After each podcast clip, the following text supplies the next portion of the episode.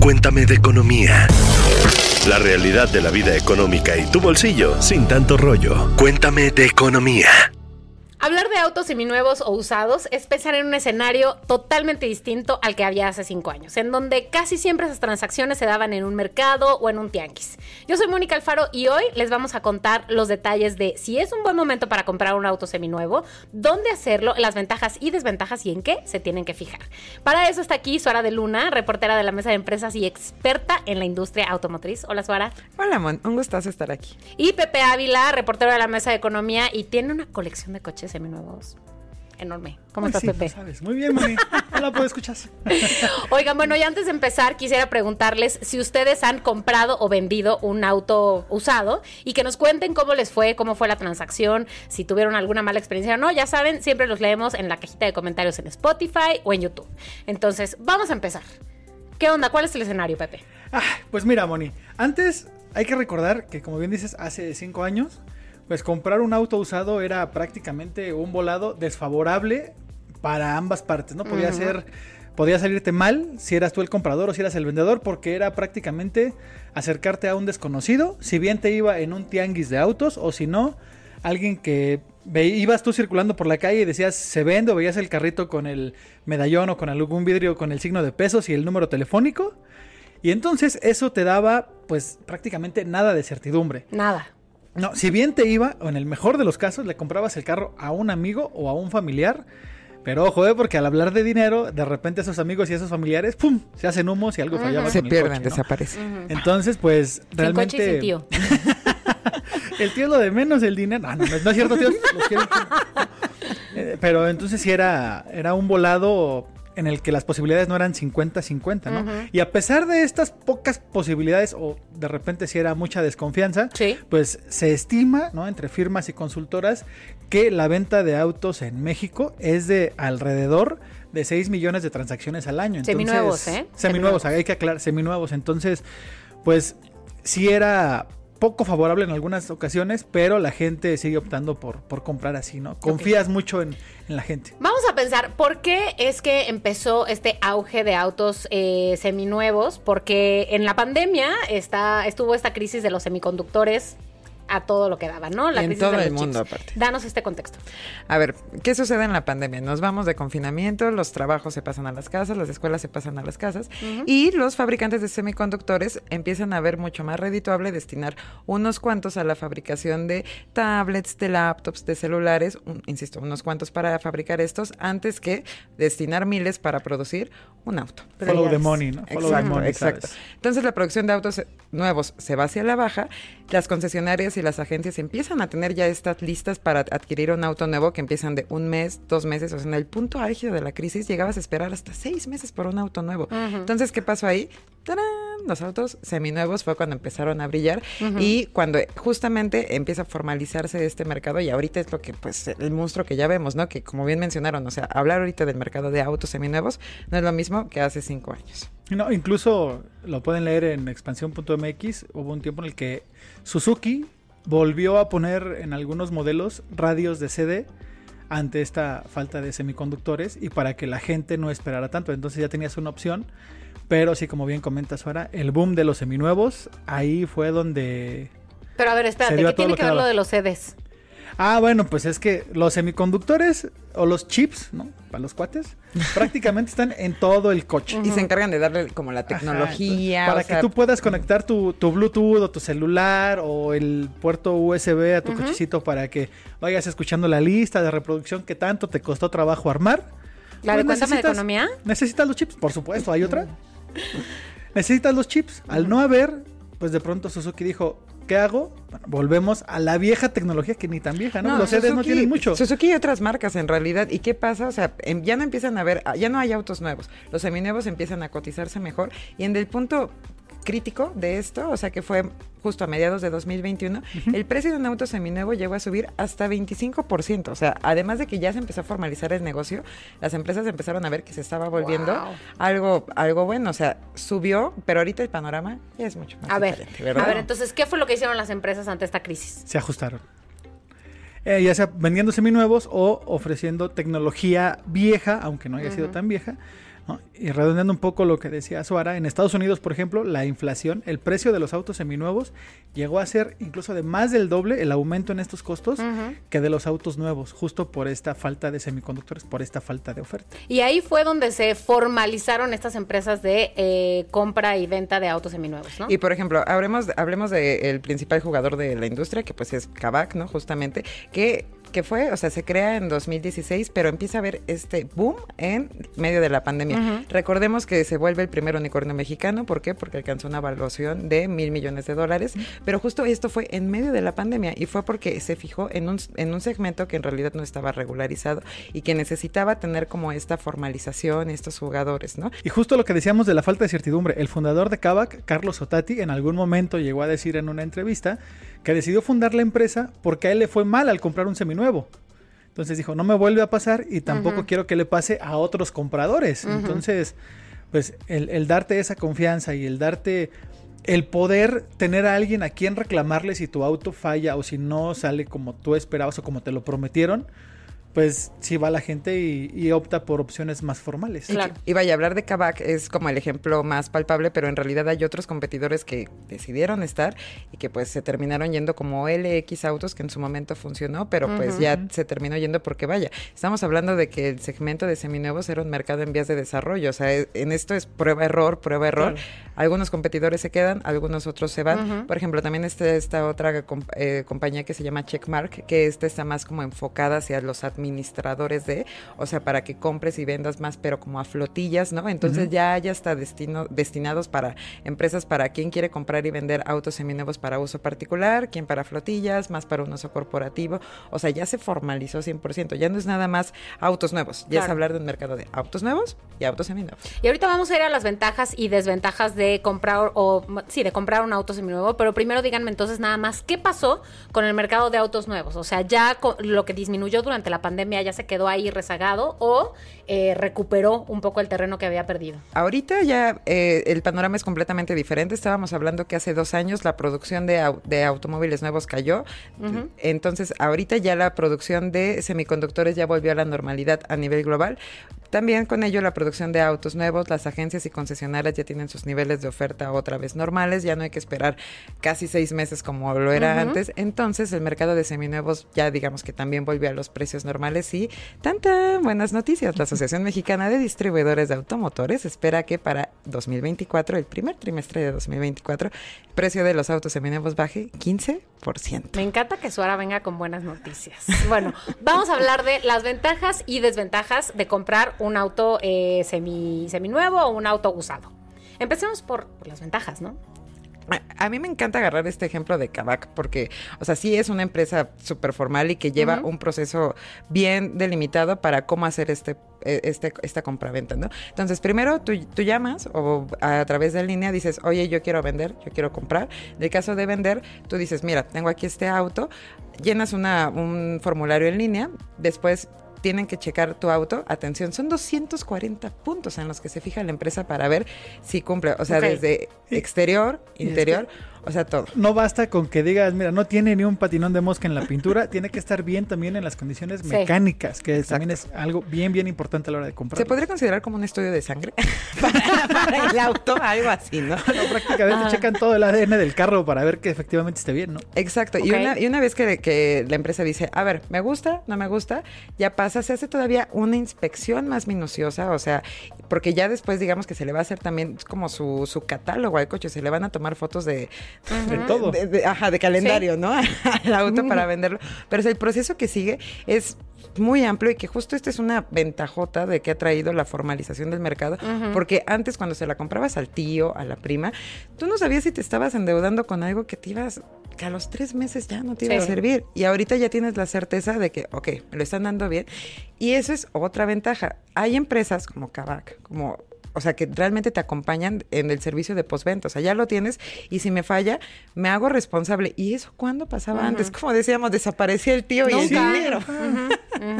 Adiós, tío, y ni en Navidad lo vuelves a ver. Sí, totalmente. Y que bueno, también es una seguridad para el vendedor completamente porque así sabes que no te están dando ni dinero falso ni nada. Entonces es, o sea, la formalización viene por ambos flancos, tanto para el vendedor como para comprar. Porque hablando de ese ejemplo, justo yo les estaba contando antes de que empezáramos este episodio que alguna vez en mi familia vendimos un coche y llegó una persona a verlo así a la casa con cash ahí y se lo llevó. Inseguro para él, que no sabía ni qué coche estaba comprando. Inseguro para mí, ¿qué tal que eran puros billetes falsos? Bueno, ¿qué más, Pepe? Hablemos de más ventajas de comprar un auto seminuevo. Pues mira, ahí va algo directamente que beneficia al bolsillo. Ahí sí a la cartera le gusta esto, porque además de lo que decía Suara de que el primer trimestre del próximo año de 2024 van a bajar o se espera que bajen los autos seminuevos, pues cuando tú compras un auto que ya no es nuevo, hay una cosa que se paga cuando el carro es último modelo y cero kilómetros, que se llama impuesto sobre autos nuevos o el famosísimo ISAN. Ese impuesto hasta 2023 iba desde el 5% hasta el 17% dependiendo del valor del automóvil. Entonces es una lana que pues, ya no vas a tener que pagar. Y otra de las ventajas muy muy buenas de comprar un auto seminuevo, obviamente en, en una empresa bien establecida para que, volvemos a lo mismo, tengas a quien reclamarle en caso de algún fallo, pues es que los autos nuevos saliendo de la agencia, así la primera vuelta que da la llanta, cuando sale de la agencia, se deprecian o se devalúan hasta un 30%. Guau, guau, Entonces. Sí. digo, en el mejor de los casos, pues hay autos que cuestan 200 mil pesos, 250 mil pesos, 300 mil, pero los que cuestan ya más de medio millón de pesos ya es un valor importante el que se deprecia nada más saliendo de la agencia. Ay, también los de 300 mil.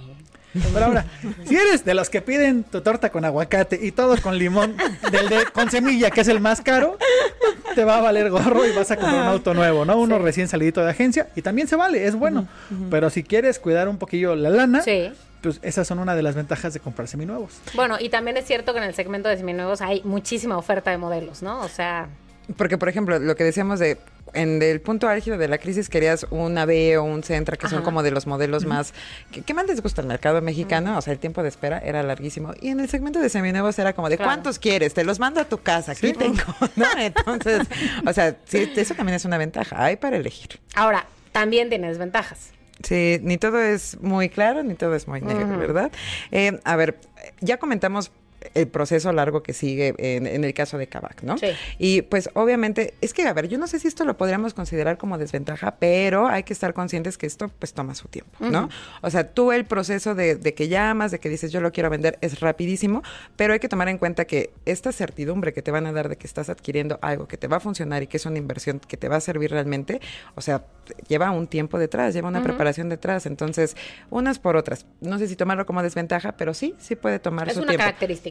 Es, eh, pero eso te va a dar certidumbre y yo creo que es una inversión de tiempo que vale mucho la pena. al final no, no le estás comprando a un, a un desconocido que si bien él lleva a su mecánico o tú llevas a un mecánico y en cosa de media hora dice sí, sí está bueno el coche, aunque a lo mejor, como bien decíamos, puede que te falle al mes, a los dos meses o puede que no te falle.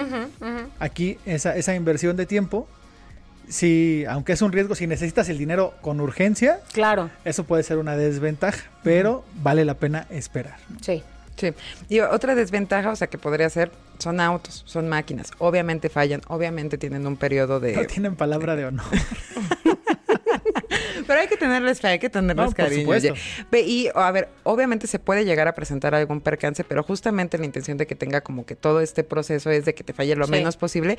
Y si te llega a fallar, hay certidumbre con, claro, con empresas Claro. que ya comentamos, o sea, de que te van a dar ese voto de confianza de que, a ver, te está fallando, yo te voy a respaldar. Y entonces, o sea, comprar un auto seminuevo sí puede tener esa probabilidad de que te puede fallar, pero si lo haces por el esquema formal, que ahorita ya hay muchos para que elijas, puedes quedarte tranquilo, dormir tranquilo, que de todos modos te lo van a comprar. Ahora, ¿qué me dicen de si hay algún costo de financiamiento, de intermediario, de algo de eso? Bueno, sí hay, y aquí hay que, hay que ver una cosa, ¿no? Eh, un auto, eh, entre menor kilometraje tenga, eh, está mejor valuado. Si tu auto pasa de los 100 mil kilómetros, baja un poquito más. Lo ideal es que el kilometraje no sea de más de 350 mil, pero eh, si tiene menos de 100 mil, es una, es una buena compra porque la máquina no está tan gastada, el motor todavía tiene buen, buen tiempo de vida. Ahora, eso no quiere decir que si tu coche en, en la última tenencia que pagaste dice valor factura tanto, cuando tú llegas a un intermediario te va a respetar ese precio. Hay una cosa que se llama el libro azul y en ese libro azul tiene también una referencia de precios para quien va a comprar un auto seminuevo. Las agencias, empresas, las empresas ya eh, en línea como Cava, como todas las que ya hemos mencionado, se basan en este precio, que es un poco más bajo que el que viene, insisto, en, en- en el último precio de, de tu auto. ¿Por qué? Porque al final ellos le van a invertir en, en hacerle algún arreglo, o a lo mejor en pulirlo, o en corregir alguna falla que pudiera tener el coche. Y ahí ellos es donde se, se recuperan un poco y ya después lo venden un poco más caro de lo que te compraron. Pues al final la casa tiene que ganar. Ujú, Y entonces lo que dices es el costo del intermediario vale la Ahí pena. está. Pero... Podría ser, ajá, podría tomarse como desventaja, pero, o sea, volvemos. Quieres mantenerte en el esquema informal de que vas al tianguis y no sabes si te va a funcionar o no. Creo que el costo del intermediario vale mucho la pena pagarse. O sea, se puede tomar justo como desventaja, pero ya si analizas pros y contras, creo que es algo en lo que justamente vale la pena invertir. Es más bien una garantía. Sí. digamos. Ok. Sí, y a ver, por último, cosas que tenemos que tomar en cuenta si vamos a comprar un seminuevo, ya sea eh, a través de eh, dos, dos particulares o a través de una de estas empresas formales. ¿Qué cosas tenemos que ver propiamente del coche cuando lo vamos a comprar? Principalmente kilometraje. Ya bien lo Como decía, decía Pepe. Pepe. Sí, o sea, eh, 350 mil kilómetros es lo que dura un auto aproximadamente, con buenos cuidados, con buen mantenimiento. Pero justo, o sea, quieres vender o comprar un auto seminuevo, ojo con los 100 mil, porque es como que el piso que se maneja en todos lados es como Ok. de, pasa de 100 mil, o sea, el precio ya va en picada, ya tiene como que cierto recorrido y ya se piensa dos veces como de comprarlo o no comprarlo. Creo que ese sería el primer punto. Dos, el año modelo. Por lo regular, todas las armadoras cambian el año modelo de sus vehículos cada dos años o cada año. En eso va pues una mayor incorporación de tecnología, un mayor diseño. Entonces, obviamente al momento de comprar o vender un auto seminuevo o usado, no vayas a vender algo del 2001, por favor. que bueno, Y, en el mercado, caso, puede haber y en el caso de ¿no? los que viven en la Ciudad de México o en la zona metropolitana, ojo porque después de ciertos años ya los coches no circulan todos los días. Exacto. Acuérdense que aquí verificamos si tienes el holograma cero o el doble cero circulas todos los días, pero si ya tienes el uno, te va a tocar descansar un día a la semana y cuando haya contingencia son dos días. Entonces también, por eso también es importante checar el modelo del coche. Correcto. el año. 100%. El uso del vehículo también, porque ahora, o sea, también por la, algo más que dejó la pandemia es que ya el vehículo ya no nada más es para transportarte, ya también es una herramienta de trabajo, o sea, puede ser Uber, puedes repartir, puedes ah, hacer infinidad de cosas ya, y eso también termina incidiendo en el uso del vehículo. Entonces, Tiene un desgaste distinto. eh, exacto, o sea, siempre preguntar, ¿y para qué se empleaba antes este coche? O sea, si era realmente de uso particular, le estaban dando más como un uso laboral, porque de eso también depende, pues, el cuidado, el mantenimiento y sobre todo cuánto te va a durar, Sí, ¿no? sí. Y la última recomendación de Suara que me encanta. Parece muy obvia, pero Que no sea un auto robado. ¿Y dónde podemos ver que no se ha robado? ¿Dónde en el podemos ver? registro público vehicular. Ok, perfecto. Muchas gracias. A ver, y por último, entonces quiero cerrar con esta pregunta. ¿Es un buen momento todavía para comprar un coche seminuevo? Yo creo que sí. Y una, una última recomendación antes de que compren un seminuevo, pues, ya sea en, en alguna empresa de venta online o en alguna agencia automotriz que ya también le entraron y duro al negocio de seminuevos, revisen comentarios de otros compradores. Si la mayoría son positivos, pues adelante, tienen toda la confianza de que Claro. ya otra gente probó es- esa, esa empresa o esa marca y les fue bien y seguramente a ustedes también les va a ir bien. Si O ven- uno toma en cuenta esas Si ven consideraciones. más comentarios negativos que positivos, ojo, porque también puede ser una red flag, como dicen ahorita los... Una red flag. Suara, ¿es un buen momento? Yo diría que sí, más que nunca. Y saben, Eh, hace como un año y medio más o menos, Kavak hizo justamente un recorrido para prensa en sus instalaciones de Lerma y de verdad era como la casa de los coches. O sea, ahí ves el reacondicionamiento y está, o sea, hay una parte que está abierta al público, obviamente no los van a, a llevar a los lugares, eh, a, digamos que más recónditos de ahí. Ajá, pero, o sea, sí tienes un acercamiento y ves qué proceso les dan, ves cómo está estructurado, entonces que, o sea, yo ya pensaba que era un buen momento para los autos seminuevos, pero de ese momento dije todavía más. Es el sí, Disneyland sí lo de los es. mecánicos. Exacto, exacto. Suara, Pepe, gracias por esta información. Y a ustedes, pues, escuchas, no importa en dónde nos vean o nos escuchen, no se olviden de activar las notificaciones y suscribirse para que no se pierdan ninguno de nuestros episodios. Nos vemos aquí cada lunes. Cuéntame de economía, un podcast de expansión. Disponible todos los lunes en todas las plataformas de audio. Our kids have said to us since we moved to Minnesota, we are far more active than we've ever been anywhere else we've ever lived. Moving to Minnesota opened up a lot of doors for us. just this overall sense of community of values that you know minnesotans have It's a real accepting, loving community, especially with two young kids. See what makes Minnesota the star of the North. New residents share why they love calling it home at exploreminnesota.com/live.